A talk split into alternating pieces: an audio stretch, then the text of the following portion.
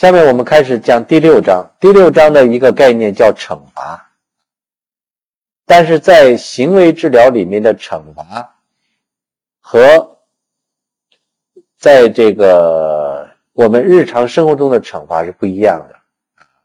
为什么不一样？大家看，首先要有一个具体行为，但是会跟着一个结果，这个结果就使得原来这个具体的行为。不再发生，或者是弱化，啊，这个概念叫做惩罚的概念。换句话说呢，在日常生活当中，往往会跟着一个结果，可能这个行为不发生，但是也可能还发生。那么这种情况下，日常生活当中的惩罚。仅仅是指着中间的这个状态，但是要完成行为治疗的惩罚，它的结果是行为不再发生。这两个概念是不一样的。比如举例，那么这个孩子伸过手去，想要去跟狗去玩没想到非但不能够去亲近狗，狗还把他的手咬了。以后呢，他就不敢再伸手去跟狗去抚摸啊。这种情况下，我们叫惩罚啊。这种叫惩罚。那么同样的道理，这个人去握这个锅把，但是把它烫了，烫了以后呢，他就不敢再去握这种在炒菜当中的锅把了这也是一种惩罚。在生活当中的惩罚的例子啊，会有很多啊，但是像这种情况叫不叫惩罚呢？乔安招惹他的妹妹们，打他的妹妹，但是接着就会跟来的是父母的训斥跟责打啊，然后呢，他的结果呢是造成了他继续招惹和打他的妹妹们。这个叫不叫惩罚？叫不叫？不叫，不叫。这个是并非惩罚，实际上是妈妈的训斥跟责打，强化了他的打妹妹啊。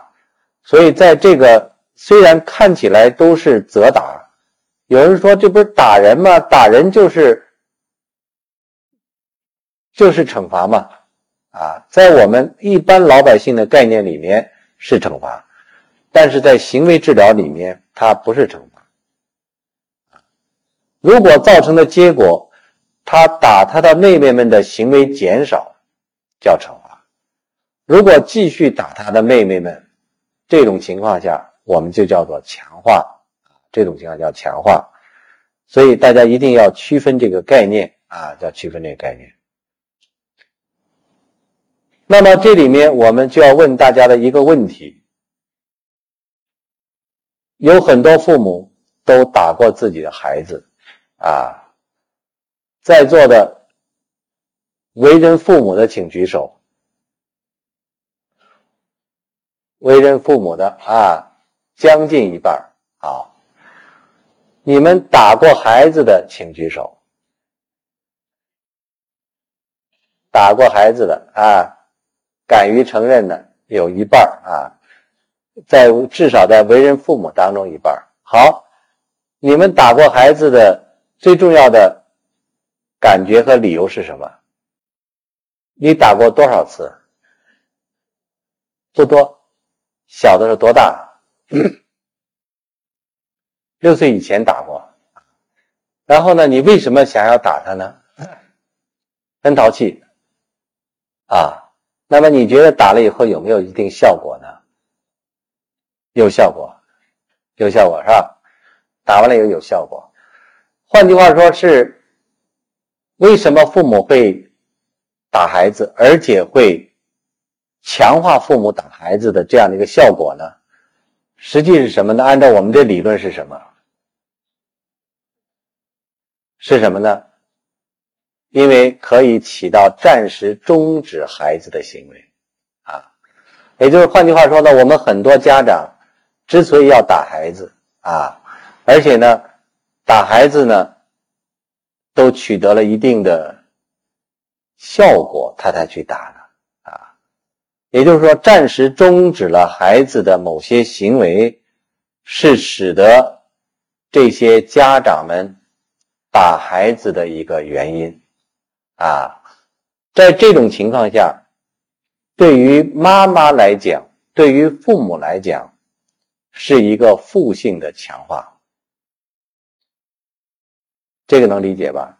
啊，按照我们的理论啊，就是孩子的行为减少了啊，是我们打孩子的一个最重要的理由。因此，我们说呢，在某种意义上，打孩子。是必要还是不必要的呢？所以呢，按照这个推论，打孩子是必要的。当然，打孩子是不是一个符合道德跟法律的东西呢？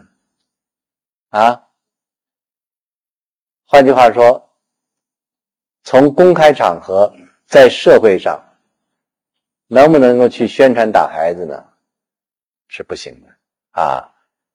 也就是说，你说到哪儿去，你打孩子都是违法的，啊，那么这个意识呢，我们中国人还不是很强。大家看过美国的电影《刮痧》，看过吗？啊，那个就是给孩子，他不是打孩子，他给孩子刮痧，是吧？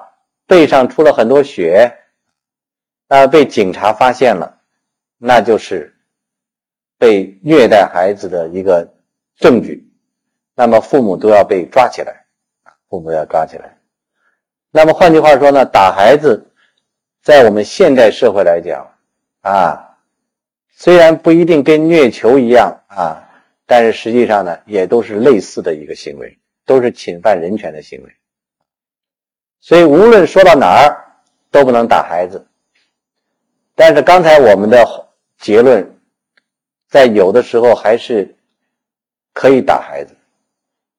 那么换句话说，有些心理学家，我们这个不能够放在公开来讨论，而是作为心理治疗的一种方法的探讨上，有些心理学家提出过这样的建议：在三岁以前的孩子怎么样呢？不必打。为什么三岁以前不必打？因为他特别刚生下的孩子乖得很啊，所以孩子可爱的时候啊，都是在三岁以前啊，那真是怎么怎么玩怎么抱怎么高兴是吧？特别是从丫丫学语，那时候是非常乖的。孩子为什么？刚才我们这位家长说了，实际上孩子最淘气是什么时候啊？叫第一反抗期，三岁以后是第一反抗期，三岁到六七岁，这是一个最淘气的时候。一到六七岁以后进了小学，他反而有一个规律性的生活。所以有的心理学家主张三岁到六七岁，必要时候打，必要时候打。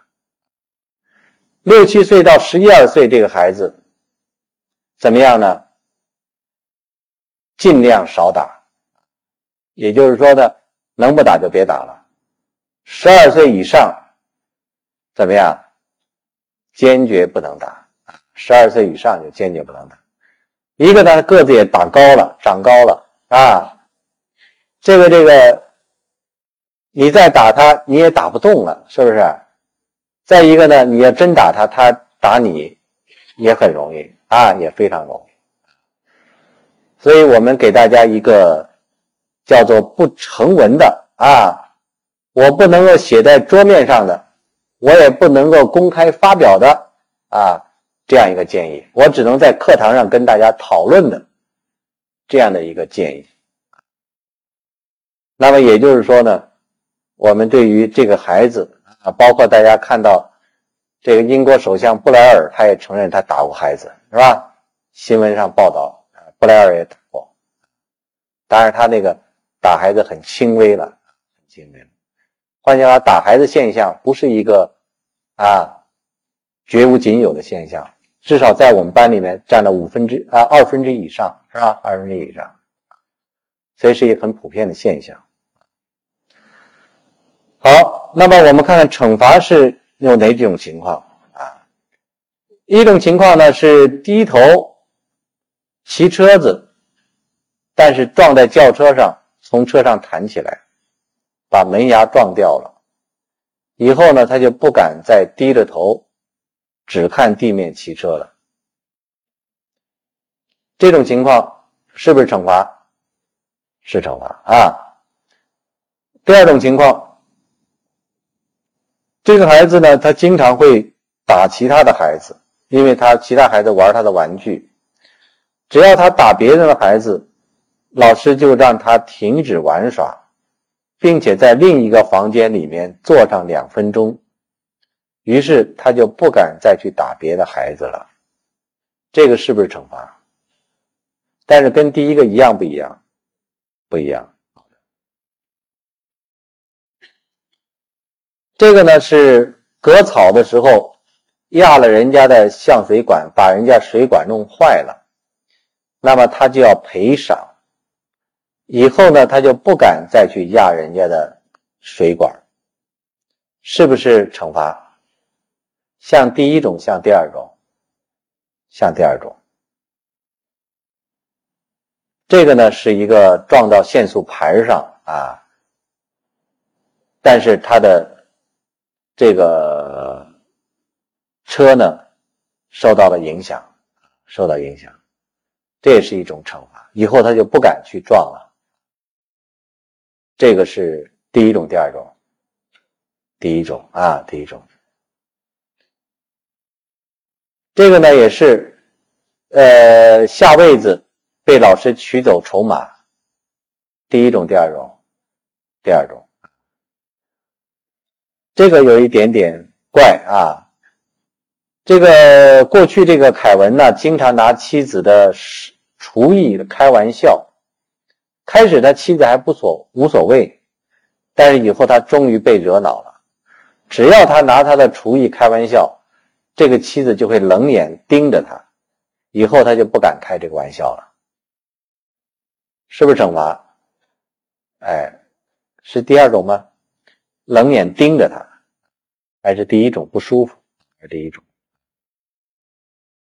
所以呢，这里面好就出现了两个概念啊，一个概念叫做正性惩罚啊，所谓正性惩罚，是指的行为发生。跟着一个刺激，行为不太可能发生，这叫正性惩罚。我们把正性惩罚也叫做普利马克原理啊。所谓普利马克原理，是指着当一个人被迫从事。与某种高可能行为的低可能行为时，高可能行为的频率会降低。听起来很绕，但是我们一举例子就很容易理解。所谓高可能行为，比如说这个人他经常爱攻击别人，啊，所谓低可能行为，他不愿意坐在地上。但是，一旦他去攻击别人，老师就让他坐地板。那么，做了这样的惩罚以后，他的攻击性的行为就会减少。这个呢，我们称为普利马克原理啊，普利马克原理，实际上就是惩罚的一个过程啊，惩罚的过程。行为发生，刺激，行为不太可能发生。这就是正性惩罚的经过，这是正性惩罚经过，也像普利马克原理一样啊，像普利马克原理一样。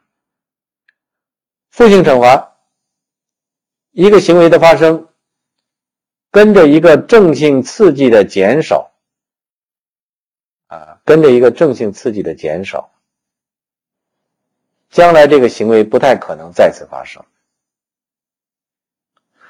中间就是正性刺激的减少，停零花钱、赔钱啊，取走一个筹码啊，这些呢属于正性刺激的消除。但是第一个和第三个，第一个是行为，第三一个是减少啊，它跟强化正是相反。一个行为发生，行为再可能发生叫强化；一个行为发生，行为不太可能发生就是惩，啊，就是惩罚。中间呢是正性刺激的减少，或者是移除，啊，这个大家分清楚。同样的道理，它有分成非条件跟条件的惩罚因素，啊，非条件的就是生物学上意义的。大家遇到冷和热都会本能的加衣服、减衣服。条件惩罚一定要和非条件的结合在一起才有意义。包括我们听到“不”这个含义，我们被罚单啊，这些呢都是条件的惩罚因素啊，条件惩罚因素啊。我们可能会快一点啊，大家可能来不及抄啊，没关系，反正我 Word 文档已经交给你们班长了啊，Word 文档交给你们班长啊，所以这些呢就叫做条件的惩罚因素啊，条件惩罚因素。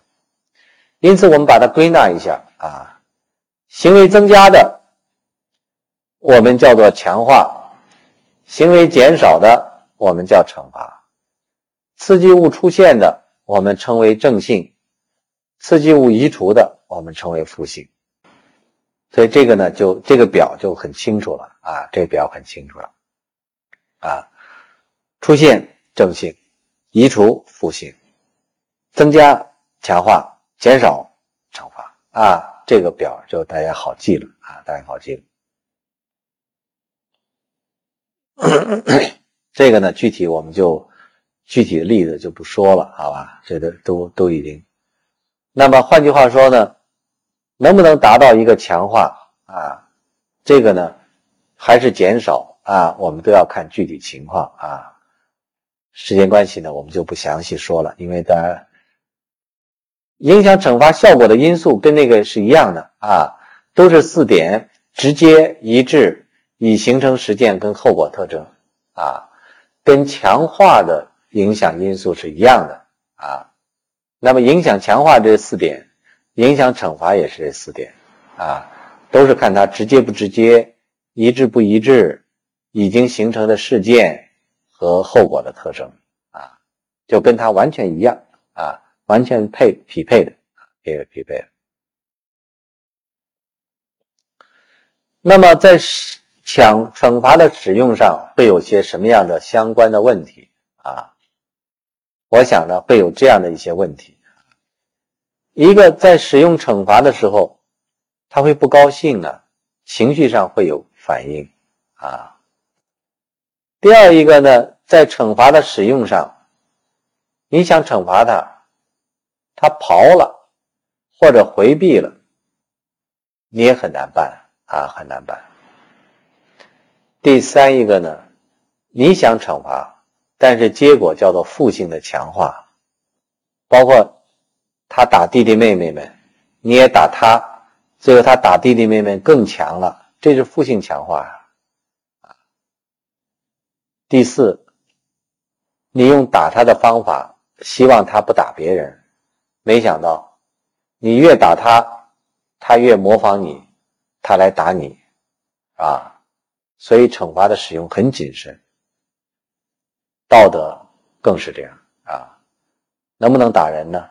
不能打人啊，这个跟人权有关系啊。所以实际上，我们要想使用惩罚啊，要非常谨慎的啊，并不是在所有的情况下都能使用惩罚。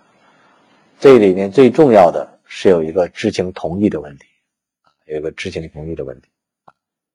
所以在惩罚的使用上要非常谨慎啊。非常谨慎。第七章这也是一一个概念问题啊，这也是一些概念问题。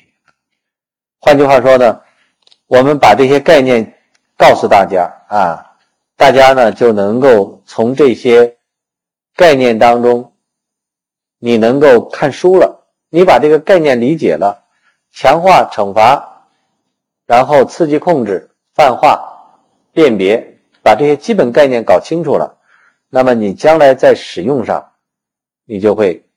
比较容易了啊！你在看书上，你就会比较容易了。所以实际上呢，我们给大家提供一个基本的学习的思路，基本的学习方法啊。那么，什么叫做刺激控制啊？所谓刺激控制，就是某一个行为只有在某一个刺激出现的时候发生。这就叫控制啊，也就是说，我们出现行为的时候，往往是在特定的情况下，不在特定的情况下，我这个行为不发生啊，只有在特定情况下，我这个行为才发生，这叫刺激控制啊，换一个条件就没有这个行为。这叫做刺激控制啊，在某一个操作性的行为，在一个特定的前提下，或者是特定的刺激当中发生，这个行为就是控制啊。这种情况叫控制，这是一个很基本的概念啊，这是一个基本的概念。那么我们具体举例啊，我们具体来举例看一下。我们可能有些人都使过电钻啊，使过电钻的时候，那个电钻上它有一个指示灯啊，指示灯亮说明电怎么样接通啊，指示灯不亮说明电没有被接通。那么我们要想使用这个电钻打眼儿，那么我首先要看指示灯是不是亮啊。指示灯亮的情况下，我去打眼儿，这个电钻就能动；指示灯不亮的情况下，我去打眼儿，电钻不动。这就是刺激得到了控制啊。那么换句话说，我的这个行为，我的打眼行为有一个前提，我就得看它灯亮不亮。灯不亮，我没有这行为；灯亮，我有这行为。这个。打眼的行为就是受到了指示灯的控制，这叫做刺激控制。那么指示灯就成为了它的一个特殊的一个前提啊，特殊的前提。同样的道理，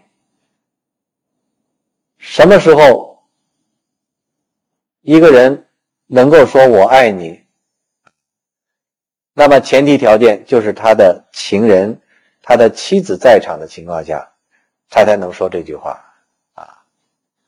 反过来，他要给对别人说“我爱你”，那么一旦被他的妻子知道的时候，这就成了麻烦，是吧？也成麻烦。那么也就是说呢，只有在特定的情况下出现一个特定的语言。这种情况就是刺激得到控制如果不是在这种情况下，他要这个语言，那就出现问题啊，就出现问题。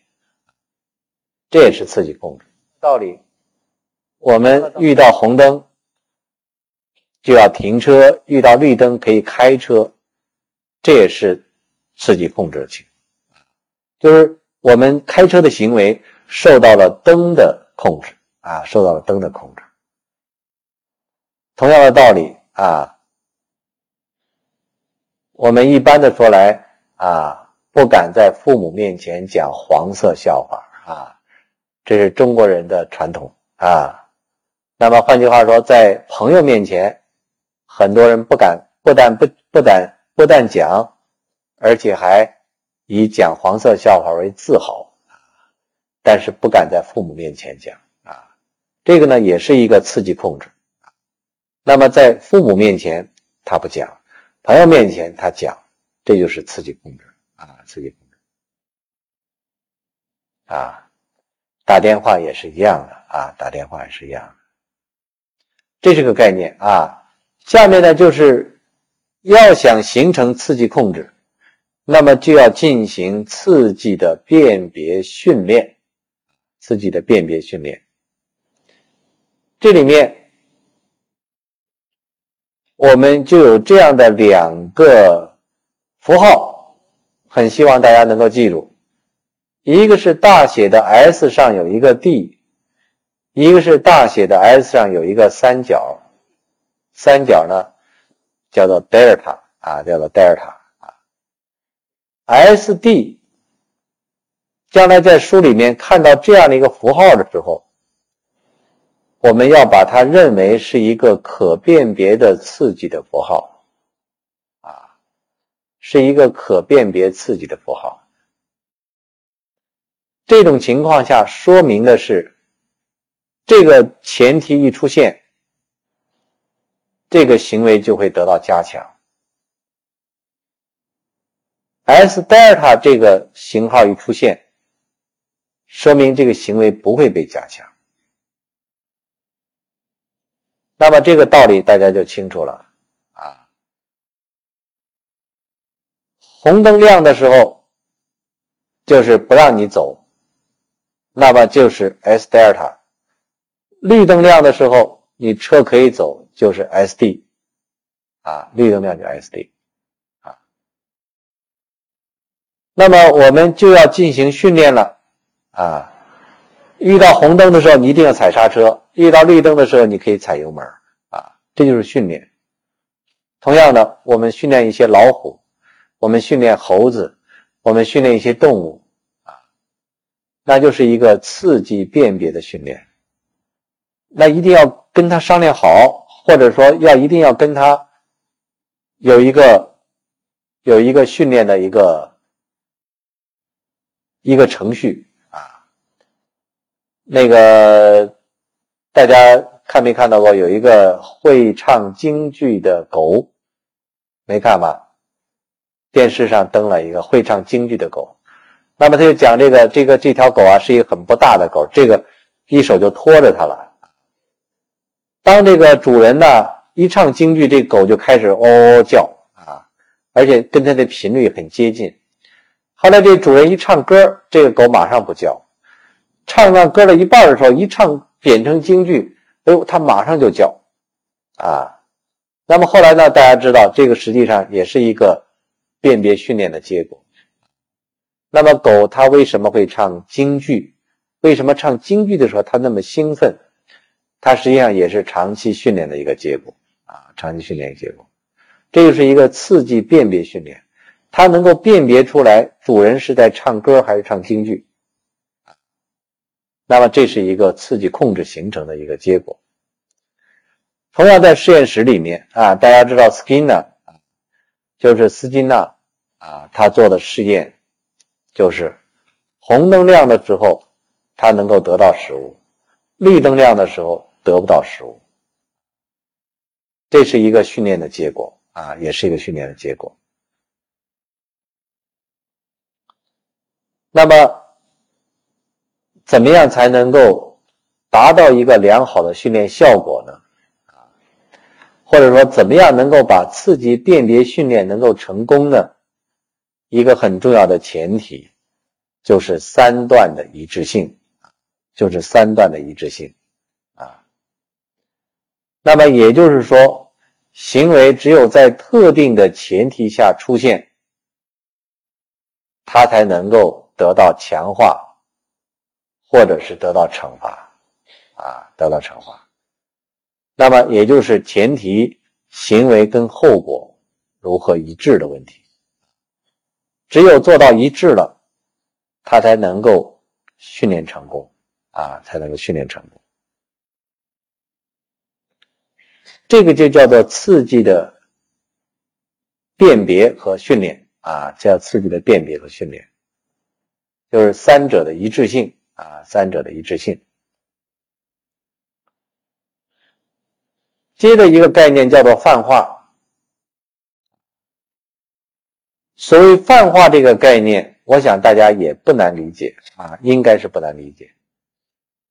就是如果出现的刺激和最初的一个刺激相似的情况下，它也能够出现强化的一个结果的时候，就说明这个刺激达到了泛化的状态。也就是说。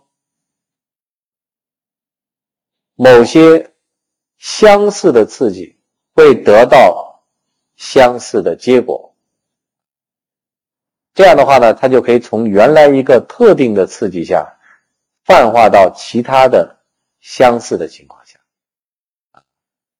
这个实际上大家对这个中文的名词不难理解啊，中文名词不难理解。比如说啊，这个。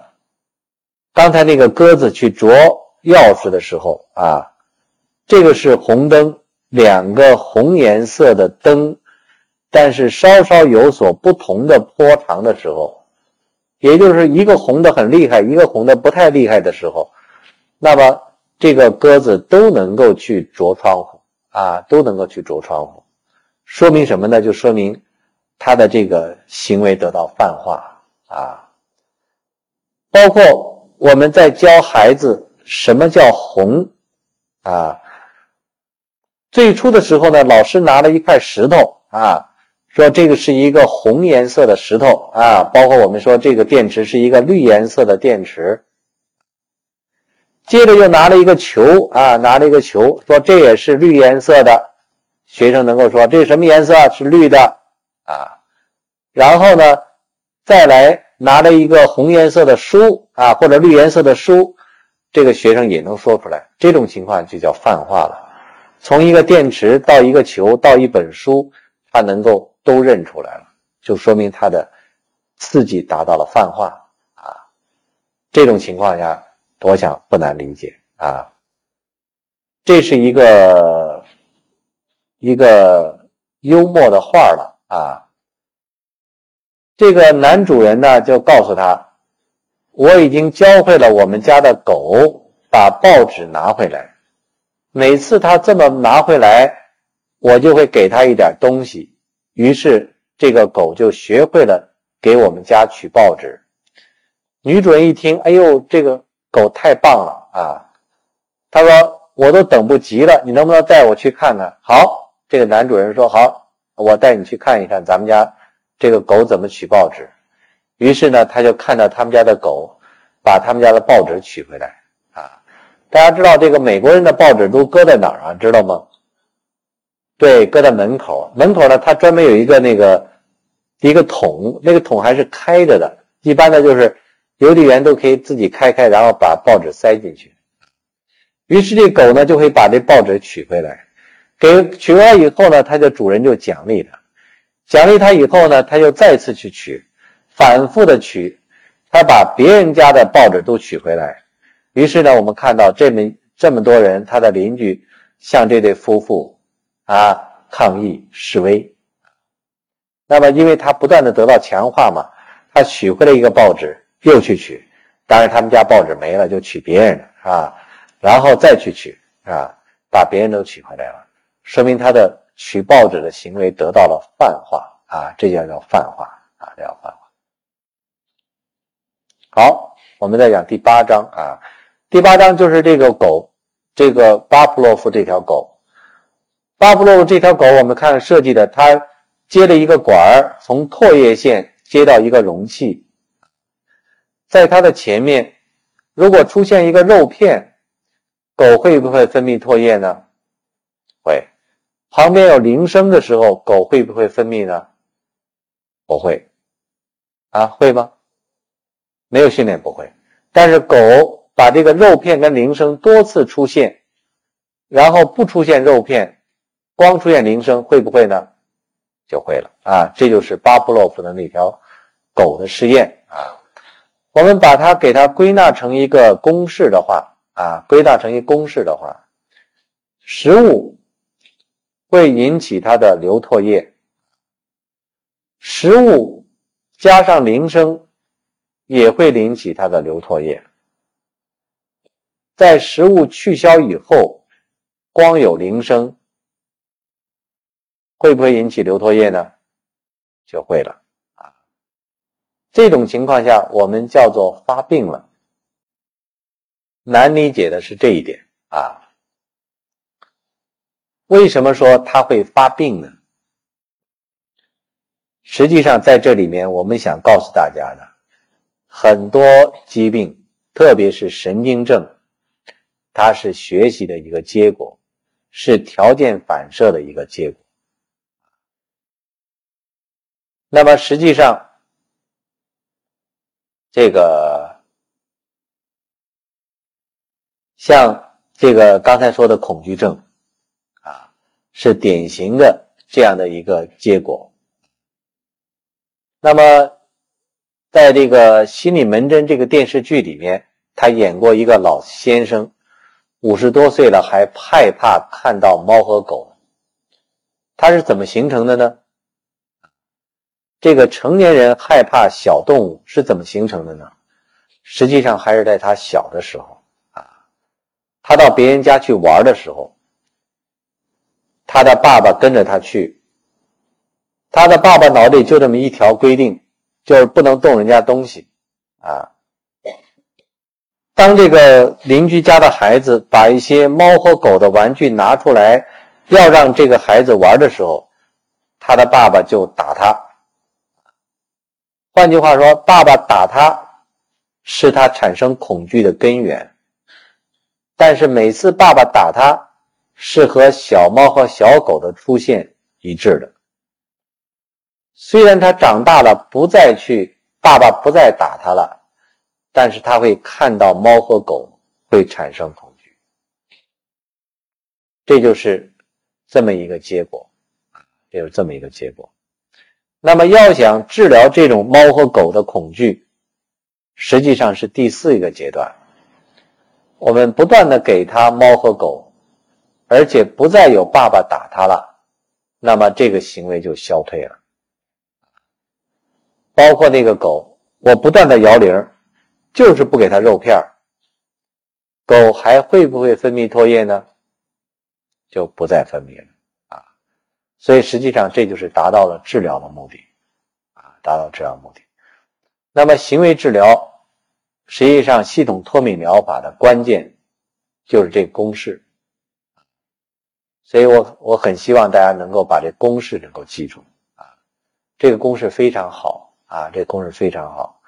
这个公式呢，使得大家能够一目了然的就能够了解什么是反应性条件反射啊，什么是反应条件反射。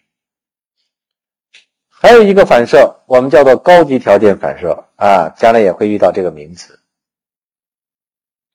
就是一个高级条件反射。CS 一是那个铃声。CS 一会形成一个分泌唾液，这是已经形成的。如果在铃声之前，我再给它加上一个闪光，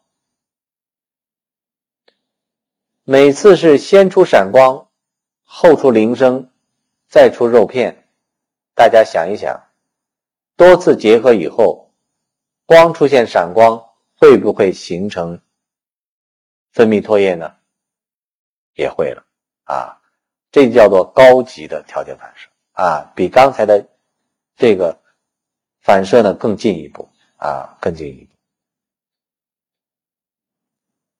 那么这里面呢就有一个刺激时间顺序的问题啊，刺激时间顺序啊，刺激的时间顺序呢，我们说有四种情况啊，有四种情况。大家看一看啊，这四种情况是哪四种？第一种情况，这个铃声啊，这是 conditional stimulation，铃声在肉片之前不长的时间，铃声还没有结束的时候，肉片就出现，这样反复多次结合，你们认为？这个狗会不会形成条件反射？叫滞后的条件反射能不能够形成？能还是不能？应该是能啊。好，第二种情况，先有铃声，刚刚停止以后，再有肉片儿，这种多次结合叫回溯条件反射，行不行？行。好，第三种情况下，铃声跟肉片同时出现。这不行，应该是不行啊！从原则上不行。